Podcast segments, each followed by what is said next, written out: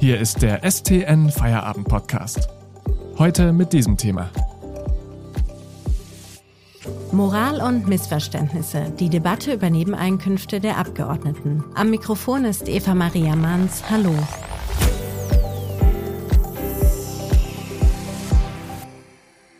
Die Fälle, in denen Bundestagsabgeordnete Nebeneinkünfte nicht gemeldet haben, häufen sich. Zuletzt hatte nun der SPD-Gesundheitsexperte Karl Lauterbach gestanden, das vergessen zu haben. Was kann, was darf ein Politiker nebenher verdienen und warum muss er es melden? Darüber spreche ich heute mit unserem Titelautor Armin Käfer. Hallo, Herr Käfer. Hallo, Frau Hans. Herr Käfer, die Grünen Kanzlerkandidatin Annalena Baerbock, Ihr Parteikollege Cem Özdemir und jetzt auch noch der SPD-Politiker Karl Lauterbach. Sie alle haben Nebeneinkünfte nicht gemeldet. Was genau haben Sie denn falsch gemacht? Sie haben gegen eine Bestimmung des Abgeordnetengesetzes und der Verhaltensregeln für Abgeordnete verstoßen, wonach man nämlich zwar neben dem Mandat noch andere Einkünfte erzielen darf, aber diese offenlegen muss, ähm, das ist äh, der Punkt. Also sie haben sie nicht offengelegt. Und warum müssen Bundestagsabgeordnete ihre Nebeneinkünfte melden und wem müssen sie die eigentlich melden? Äh, das ist zunächst mal eine Frage, die sehr lange schon umstritten ist und nach langem Hin und Her vom Bundesverfassungsgericht entschieden wurde, nämlich in der Hinsicht, dass Abgeordnete zwar nebenher noch Einkünfte erzielen dürfen, aber sie eben transparent deklarieren müssen. Das ist so 2000, fünf so geregelt.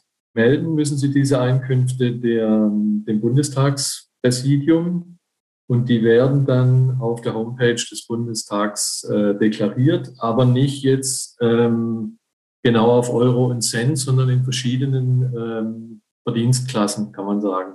Und aus welchem Grund ist es wichtig, dass Sie diese Nebeneinkünfte offenlegen? Na, zum einen muss man ja sagen, dass der Abgeordnete seine Arbeit im Bundestag ja nicht unentgeltlich versieht, sondern dass er dafür eine sogenannte Diät, formal heißt das Aufwandsentschädigung bezieht. Die ist ganz ordentlich, nämlich das sind ungefähr 10.000 Euro im Monat. Ähm, und daneben gibt es eben einfach den Anspruch der Wählerschaft, ähm, zu wissen, was Leute, die mit öffentlichem Mandat in ein Parlament gekommen sind, nebenher noch verdienen, wem sie vielleicht dann ähm, ähm, ja zu gewissen Gegenleistungen verpflichtet sein könnten. Also das heißt, ein Abgeordneter sollte eben nicht Diener zweier Herren sein oder zumindest sollte man wissen, was die anderen Herren sind neben dem Wahlvolk. Es gibt im Übrigen eine ganze Reihe äh, von Abgeordneten, die sich gläserne Abgeordnete nennen und die auf ihren Homepages alle ihre Einkünfte auf Euro und Cent genau beziffern, samt der Quellen, woher sie die beziehen. Also vorbildlich da vorgehen. Und das ist aber wahrscheinlich eine Minderheit, äh, die das macht, oder? Das ist eine Minderheit, ja. Und von wem stammten jetzt die Gelder, die beispielsweise die grünen Politiker bekommen haben? Ja, da in dem Fall ging es eben nicht um irgendwelche dubios oder Honorare, von denen man nicht genau weiß, äh, von wem sie kommen, oder um Provisionen für strittige Geschäfte, wie zuletzt in der sogenannten Maskenaffäre, sondern in dem Fall ging es um Geld, was sie von ihrer Partei bezogen haben. Das ist dennoch nicht ganz ähm, über jeden Zweifel erhaben, weil man sich durchaus fragen kann, warum Parteien, die sich zu einem hohen Anteil aus Steuergeld finanzieren, nämlich über staatliche Zuschüsse, solche Zulagen an ihre Funktionäre ausschütten. In dem Fall war es, waren es eben sogenannte Weihnachtsgelder. Wie hoch die Nebeneinkünfte der Bundestagsabgeordneten sind, darüber sprechen wir gleich nach einer kurzen Werbung. Bitte denken Sie daran, den STN Feierabend Podcast zu abonnieren, damit Sie keine Folge mehr verpassen. Mehr Hintergründe und Analysen bekommen Sie mit einem STN Plus Abo für nur 6,90 Euro monatlich kündbar. Aktuelle Nachrichten aus Stuttgart und die Ergebnisse des VfB finden Sie jederzeit in unserer STN-App oder auf stuttgarter-nachrichten.de. Lesen Sie die Nachrichten. Herr Käfer, wie viel hat denn Herr Lauterbach beispielsweise in dieser Legislaturperiode nebenher so verdient?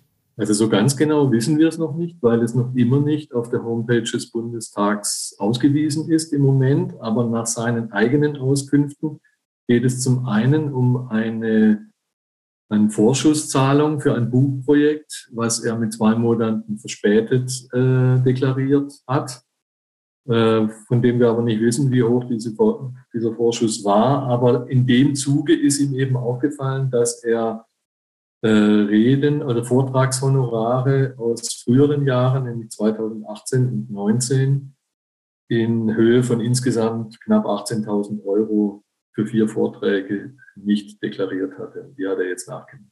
Ist das dann generell üblich, dass Bundestagsabgeordnete nebenher so viel, also im Wert von mehreren 10.000 Euro, äh, nebenher so viel verdienen? Zum einen ist es ja so, dass im, im Parlament ja auch Leute sitzen, die, bevor sie kandidiert hatten, ein Unternehmen geführt haben oder zum Beispiel einen Bauernhof oder eine Rechtsanwaltskanzlei. Und diese Leute, von denen kann man eigentlich nicht erwarten, dass sie ähm, für ein politisches Amt, äh, das ja befristet ist, wo sie theoretisch nach vier Jahren wieder abgewählt werden könnten, dieses Unternehmen, diesen Bauernhof, diese Kanzlei verkaufen in der Zwischenzeit. Wenn sie diese aber weiterführen, dann fallen da natürlich Einkünfte ab. Insofern ist es erstmal nicht anrüchig. anrüchig. Ähm, es geht eben nur darum, die offen zu legen. Und äh, so kommen eben, weil eben ganz unterschiedliche Leute im Bundestag sitzen. Es gibt da halt äh, den Beamten, der sich einfach für vier Jahre äh, beurlauben lässt. Der hat natürlich keine Nebeneinkünfte. Und daneben ein Steuerberater zum Beispiel von der CSU, der hat in den vier Jahren einen Millionenbetrag, also 1,3 Millionen Euro an Nebeneinkünften. Es gibt äh, Landwirte, Selbstständige, die haben auch sechs- und siebenstellige Beträge über die vier Jahre gerechnet und Anwälte, die deren Kanzlei eben Mandate in ihrem Namen auch erledigt, wo sich die Summe der, der Honorare, die dabei bezahlt werden, eben auch auf sechsstellige Summen ähm, addieren kann. Gibt es da eigentlich so eine Obergrenze, wie hoch die Nebeneinkünfte maximal sein dürfen für Bundestagsabgeordnete? Es gibt keine ja jetzt äh, zahlenmäßige Obergrenze, aber es gibt den Grundsatz des Verfassungs Bundesverfassungsgerichtes, dass ähm, die Haupt, der Schwerpunkt der Tätigkeit sich eben auf das Parlament beziehen muss. Also dass äh, man nicht den Eindruck gewinnen kann, dürfte, ähm, dass der Abgeordnete eigentlich nur formal im Parlament sitzt und nebenher eigentlich seine Hauptgeschäfte nebenher erledigt. Insofern sind eben Nebeneinkünfte in solchen Höhen, also sechs- und siebenstellig, zumindest mal fragwürdig, weil man da natürlich fragen kann, ähm, also wenn er solche Honorare erzielt, dann muss er dafür ja auch einen gewissen Aufwand betreiben und der scheint äh, zumindest, also möglicherweise größer zu sein als der Aufwand, den er für seine politische Arbeit betreibt. Wie ist denn Ihre Einschätzung? Wird uns das Thema Nebeneinkünfte jetzt noch weiter beschäftigen? Immerhin ist ja Wahl im Herbst. Also im Kern geht es bei den Nebeneinkünften jetzt nicht, ja nicht darum, dass wir jetzt neidvoll auf äh, diese Beträge schauen, auch wenn manche dieser Beträge eine Höhe haben, wo man durchaus neidvoll draufklicken kann, sondern es geht um die Frage von Transparenz und Glaubwürdigkeit. Und das ist ein Dauerthema. Und das ist insbesondere eben in Wahljahren ein Dauerthema, weil Glaubwürdigkeit ist die Währung, die bei Wahlen eben zählt.